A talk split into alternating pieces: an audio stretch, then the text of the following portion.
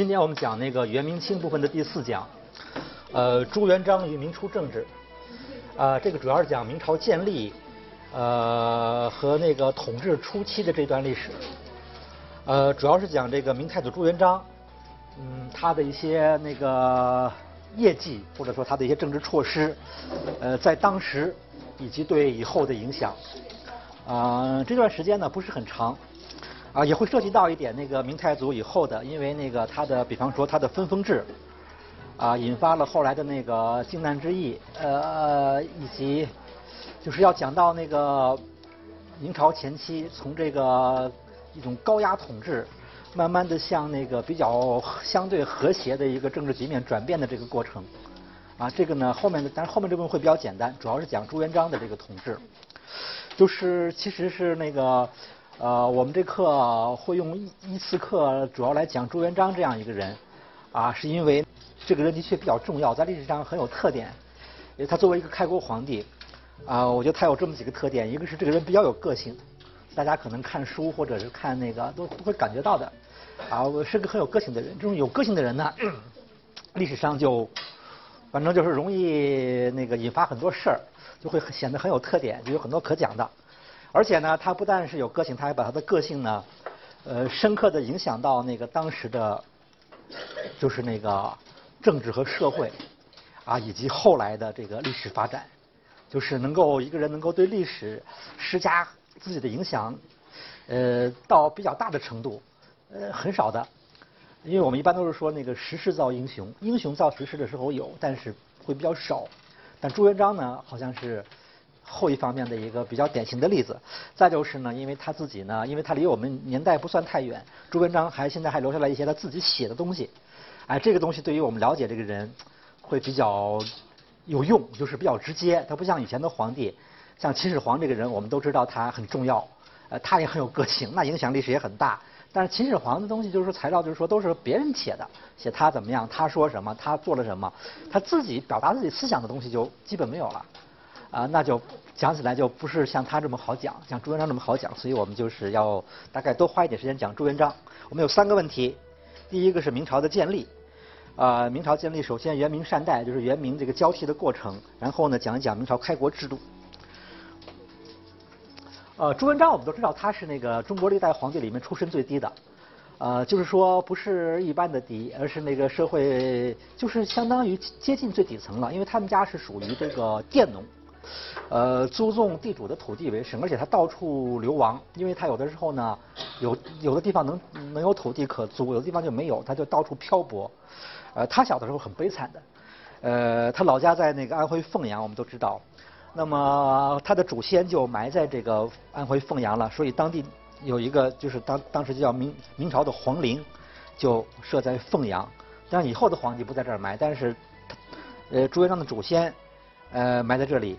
那么当时呢，那个朱元璋开国以后呢，呃，写了一块亲自写一块皇陵碑，就回忆他的小小的时候的那那那种这个艰难的生活，啊，反正就是他们家本来就很穷吧，他们还那个呃，在公元一三四四年的一次大的饥荒和瘟疫的当中受到很大的打击，就是他这个碑里面就写了这一段那个我就是呃我那那个我就引了这一段因为呃。实际上，在那个一三四四年呢，当时的那个中原地区有一次大的饥荒，饥荒呢还不要紧，随着饥荒马上有一次大的瘟疫，啊，死人很多。那么朱元璋的家庭呢，他爸爸、他妈、他大哥和一个侄子，就是半个月内就死掉了，就是最后他们家只剩那个他的二哥和他，他还有个嫂子，还有一个小侄子，他嫂子就把他小侄子带着回娘家了，他们家就剩他和他二哥俩人了。然后他他他和他二哥俩人就说怎么办呢？只好各自逃命，就是那个那个，然后呢那个很悲惨的那个是兄弟二人就离别了。就是他写到这一段还是就是呃应该说好像写的还是感情挺真挚的。就是当时真是那个，你想想看这样的一个人，谁能想到他后来当了皇帝呢？呃，具体来说呢，是他在十七岁的时候呢，那个他们家出了这个这样的一次大事儿。呃，大概就过了一段很苦的、很很朝不保夕的日子。到了一三五二年，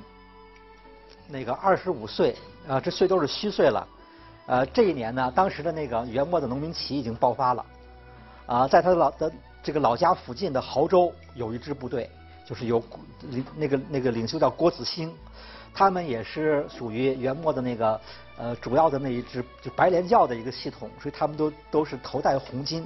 呃，被称为红巾军。其实当时的好多资料都直接称之为红军，他就加入了这个红巾军。他在这个部队里面呢，好像这个混得很好。那么很快他就独当一面，自己带着一支部队，而且他在到他二十九岁这一年，呃，当时的那个郭子兴，就他这支部队的原来那个那个领导已经已经死掉了。后来几个人呢也没有能够控制这支部队，他实际上就把这支部队给控制了。这时候他才二十九岁，他带着这支部队呢向南发展，从今天的这个安徽啊这个这个北部这一带，呃，渡过了长江，占领了今天的南京。当时呢，这个红巾军的最大的一支呢，他是在那个河南开封建立了政权，就叫大宋，用了宋的国号。朱元璋呢，就以这个政权的部将的这个这个身份在活动。他不是这个政权的那个嫡系，等于就是说，人家起义，他们也起义，都用了同一个招牌。他就是那个，因为因为这边这个这个起义势力比较大，他们势力比较小，所以他们就用着用着人家的招牌，而且呢，接受这一边的这个官号。那么这个朱元璋呢，后来自己发展已经独立发展了，但是很长时间里面他是呃不打独立的牌子，他是一直是用这个龙叫做龙凤大宋政权的官号的，因为这个政权呢年号叫龙凤，国号叫宋。呃，那么后来他一直因为他在在占南京以后呢，这个这个什么大宋政权龙凤大宋政权就就封他为江南行省平章，就就相当于一个行省长官了，这用的是元朝官号。他就一直，结果他就一直以以这个南京为根据地开始稳步的发展，啊，到三十四岁的时候呢，被这个政权被大宋封为吴国公，到三十七岁他就自立为吴王了。注意一下，这个就是不是被封了，而是自立，就是这时候他已经基本上独立了，而那个东大政权呢，已经在那个时候已经垮掉了，所以他就比较独立了。到了一三六八年，四十一岁的时候呢，他正式称帝，建立了明朝，而且在这一年呢，他的军队呢。当时已经把南方全部统一了，在这一年呢，又北伐推翻了元朝，这就是明朝的建立。这一年他四十一岁，啊，反正他的这个发迹道路就是按照他自己说说那个“世之罕为，有能过我者乎？”说还有人比我更混得更惨吗？那个，呃，他他以后也一直说这样的话，啊，那个，呃，这个后来给他明朝给他官修的实录里面也说说，就举了好多历史了，说自从什么唐虞夏商周以后。呃，那个说像那样的王朝更迭，啊那样的革命，呃都是有很大基础的。所以说，成汤阁下乃兹伯仲，武王伐纣原赖西施。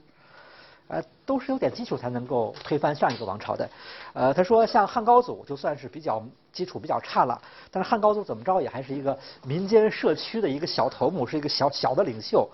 周围是是周围还混着一拨人，而且他们家的汉高祖他们家呢还算是一个中等水平，就是不是太穷的家庭。这些方面呢，那都还比朱元璋强。朱元璋这是什么也没有。他说，所以明史说上不接寸土一民，他就说这是什么穷的赤条条的这么一个人，最后能够哎。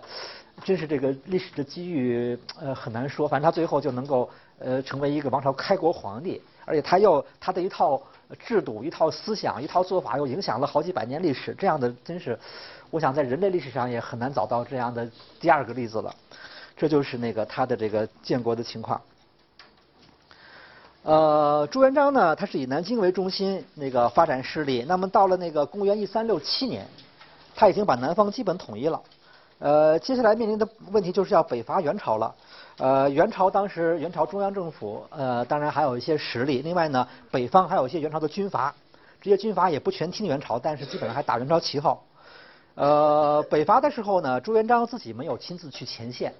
但是他就用了几个大将，但是他呢制定了这个北伐的一个基本战略计划。这个呢，在好多书里面都有，像《明史记事本末》里面就这样就就就有一个概括。大概他的计划就是这样：他先那个占领这个山东和河南，先稳步，就是一步一步发展。先他本来在这个这个长江这一带活动，那现在再把这个嗯这个长江黄河之间的地方先稳步控制，先把这个山东河南占了，再把潼关就是把把那个一些军西边的一些军阀呢堵在潼关里面，就是在在在陕西那个那一带。然后呢，先把山东河南占了以后呢，再北伐。北伐以后呢，拿下了这个元朝首都大都，然后再来解决山西、陕西、甘肃那边的元朝残余势力。他定是定了这么一个方针，呃，后来这个这就就让他他这个计划打，而且打得很顺利，就就就就那个很快就把元朝呃皇帝也给赶跑了，把那些什么这些残余势力也都逐一消灭。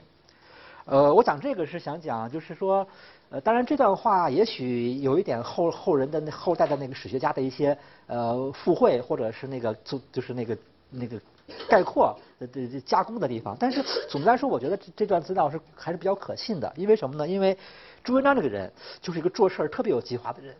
这个完了，就是大家如果有机会可以看他的传记资料，这个人是很有条理的，办事有条不紊，呃，很有章法，啊，就是。呃，不是像好多，就是我们历史上可以可以看到，就是就是有一些这个，甚至于是政治家这样的人，啊，包括一些农民起义领袖，他们这办事儿是不太有章法，就是有的时候是那种呃临时的那种决断比较多，呃，不像就好像下棋一样，他不是说算得很远。呃，朱元璋是就是真是那个一个就是在这方面比较突出，他是个做事很有计划的人，而且想得很远的人。他有的时候都是想得过远，所以想得过远其实也带来很多麻烦。这个我们待会儿会讲。他想得很远，嗯，呃，在他这个统一天下的时候呢，他那个这个性格优点看得很清楚。一个就是他沉得住气，不着急办事儿；另外，他他想得很远。所以在他在他那个时代呢，他周围的那些割据的人纷纷称王称帝，老早就已经打出独立旗号，就过那个皇帝瘾。他就一直坚持，很长时间里面就那个不不独立，然后那个这个这个稳步发展。因为据说有一个儒生给他提了建议，就是高筑墙，广积粮，缓称王。呃，他他他的确，而他的性格就是这样一个人，他就是能这样一步一步的做这个这个做做基础工作，最后最后能够按计划那个顺利完成，做得很好。那么在他这个统一的时候有这样的一个表现，嗯。呃，这是他北伐的檄文，这个檄文是很有意思的，我们是要讲这个檄文。呃，因为这个檄文呢是一算是一篇有名的文章，在古代。啊，为什么呢？主有名主要是因为他他提出了一个民主主义口号，那就是这句话，叫做“驱除胡虏，恢复中华，立纲陈纪，救济四民”。我们知道，到后来那个近代的辛亥革命，呃，这个孙中山提出三民主义、民族什么的，这这民族这部分，呃，直接就 借用了朱元璋的一些一些提法。所以后来那个中华民国定都南京的时候，还去这些人还去拜祭朱元璋的陵墓，就朱元璋的这方面的影响也挺大的。呃，他这个就实际上呢，其实上次我们课也提到了，就是在元朝的那个虽然是到元朝后期呢，民族有等民族等级制度，有民族矛盾很尖锐，但是呢那个但实际上也不是那么简单的，就是说实际上是那个呃社会贫富分化还是一个主要的矛盾。呃，我上次讲到了，南方的有钱人照样可以，呃，通过他的那个财富获得各种特权。实际上，元末的农民战争啊，主要还是一次阶级矛盾为背景的战争，是一个穷人和富人的斗争，而不太是不是一个汉族和蒙古族的斗争。但是呢，他毕竟有这个因素，特别当最后朱元璋就把别的那个地方都都搞定了，他要那个直接去。去北伐元朝，他这个对手是蒙古族政权，这时候当然得打民主这张牌了，所以他打出这张牌，那个说什么自自古以来那都是中国境内以制夷狄，夷狄居外以奉中国，没听说过有夷狄去中国的，说这样这个很不正常，所以现在我们要那个改变这个局面，呃，又说该我中国之民，天必命中国之人以安之，夷狄何得而治哉？就就就突出这个中国，他说中国当然主要是汉族了，这样的一个一个族群意识。呃，但是也可以注意一下，这篇诏书呢，那个并不檄文呢，并不是说他提出民族主义就是一个，呃，提的并不是很绝对。为什么呢？因为他注意他注意他两点：第一，他并没有完全否定元朝，他还是承认元朝的，可以说他承认他的正统地位。他说：“自宋作亲夷，原以北狄入驻中国，四海内外往不臣服，此起人力，实乃天授。”而元朝当年也是有天命的。而且说元朝有一段搞得还不错，他认为说当时那个军民臣良足以刚为天下。他说最后呢，元朝之所以垮掉呢，也不是元朝皇帝责任，而是元朝的大臣没有干好。元之臣子不遵祖训，废坏纲常，所以说一怎么着就他就这个王朝就垮掉了。就他对元朝并没有完全否定，这一点是和以后不一样的。我们知道到了那个明朝中叶，当时那个明朝和蒙古那个呃就是边疆的那个冲突很尖锐，就民族就就。有一点那种危机，边疆危机，在那个时候呢，整个这个民族主义情绪特别高涨，所以在那个时候，明朝中叶修的各种历史书里面都极力要否定元朝，就完全不给元朝任何地位，就是不就是他的正统根本就不承认。呃，但在明初还不这样，就朱元璋就多多次说他还是承认元朝正统的，而且他对于元朝的一些那个投降的一些一些官员和那些将领，他经常是他还不怎么看得上，经常讽刺挖苦了打击人家，就说元为什么不忠于元朝？就是。呃，他对元朝，他多次标榜，他对元朝还是他说，我本来也是元朝老百姓，只不过因为活不下去了，元朝自己乱掉了，我才起来推翻元朝的。他是多次这样讲，就他并不否定元朝。再就是说，他并不宣扬那种民族仇恨情绪。他虽然是提出民族主义的口号，但他说那是蒙古色目，说蒙古人、色目人虽非华夏族类，但是呢，同生天地之间，就是不过无论如何，我们大家都是那个人类嘛。所以那个呃，也适当的宣扬了民族团结，就是说，只要你愿意服从我的统治，我我我我会平等看待，不会搞民族歧视，宣传了这样的一个思想。就他这个檄文还是很，呃，应该说还是很有政治策略的，分寸感把握的很好的一个檄文。这就是他的这个北伐。那么后来就这样推翻了元朝，建立了明朝。呃，那么下面我们讲这个开国制度。这开国制度是这样，朱元璋的做的制度很多，啊，但是有很多有一很大一部分内容呢，我们会在后面讲。比方说我们这个，我们这学期的课，我们后面会讲明明清的那个呃。国家制度，整个会讲中央地方制度，我们还会讲那个明清的经济的一些制度、财政制度，这个都我都会在后面讲，我们就没有在这个地方，我们只是简单的概括一下，并且稍微的提几个要点。呃，首先讲一下都城，都城的话呢，我们知道它是以南京为这个呃根据地起来的，所以它当时的都城在南京，也曾经考虑在北方设一个陪都，搞两都制，但是为时很短。他一开始是这样的，他是以这个他的老这个所谓的当时叫应天府，就是现在南京就定为南京，而把这个开封府作为北京。为什么把开封作为北京？因为开封府是过去宋朝的首都，那么这个宋朝的影响在这时候还是有一点的。所以那个那个那个元末的农民起义，他们又会用宋的国号什么的。呃，但是后来过了一段，可能觉得开封因为长期这个这个城也破坏很久了，呃，觉得好像也不太适合再建都，后来就取消了。那么在洪武十一年，十年以后，他还是就是说唯一的首都就是南京，就叫京师。然后呢，把北京的招牌摘了，呃，还叫开封府。那么我们如果在明初见到北京这样的一个词儿的时候呢，一定要注意它是不是今天的北京。像北京啊、南京这种词儿，历朝历代的变化可大了。我们今天的北京、南京，完全是跟着明朝中期那个那个叫的这个叫法叫下来的。实际上，在明朝中期以前，那个叫北京、南京的地方，那那那那根本。不一定是哪儿，那非常乱。就是明朝是南京为都城，那么南京现在有它的一些建筑遗迹，像那个它的聚宝门，现在叫中华门，那个门是一个建筑比较复杂的一个城门，好像还是在建筑史上是很有这个研究价值的。呃，另外呢，朱元璋的老家安徽凤阳，曾经也考虑作为也建一个陪都，呃，他当时呢设立了灵毫府，定名为中都。后来这个府呢改名为凤阳府，呃，也有一些那个当时也重修了这个城，也设了一些机构，但是这个地方呢地方也比较狭窄，实际上也不是历史上从来也没有在这个地方建过都，所以它也实际上也不可能真真正成为一个大的城市，就是一个因为是他的皇帝的祖籍所在，老家所在，所以就有一些特别的设置。那么这个这个凤阳，整个明明朝都叫元。就是都叫明中都。如果大家在明史里面看到中都如何，那指的就是凤阳。一直到明末被农民起义，明末农民起义给一把火烧掉了，才破坏掉。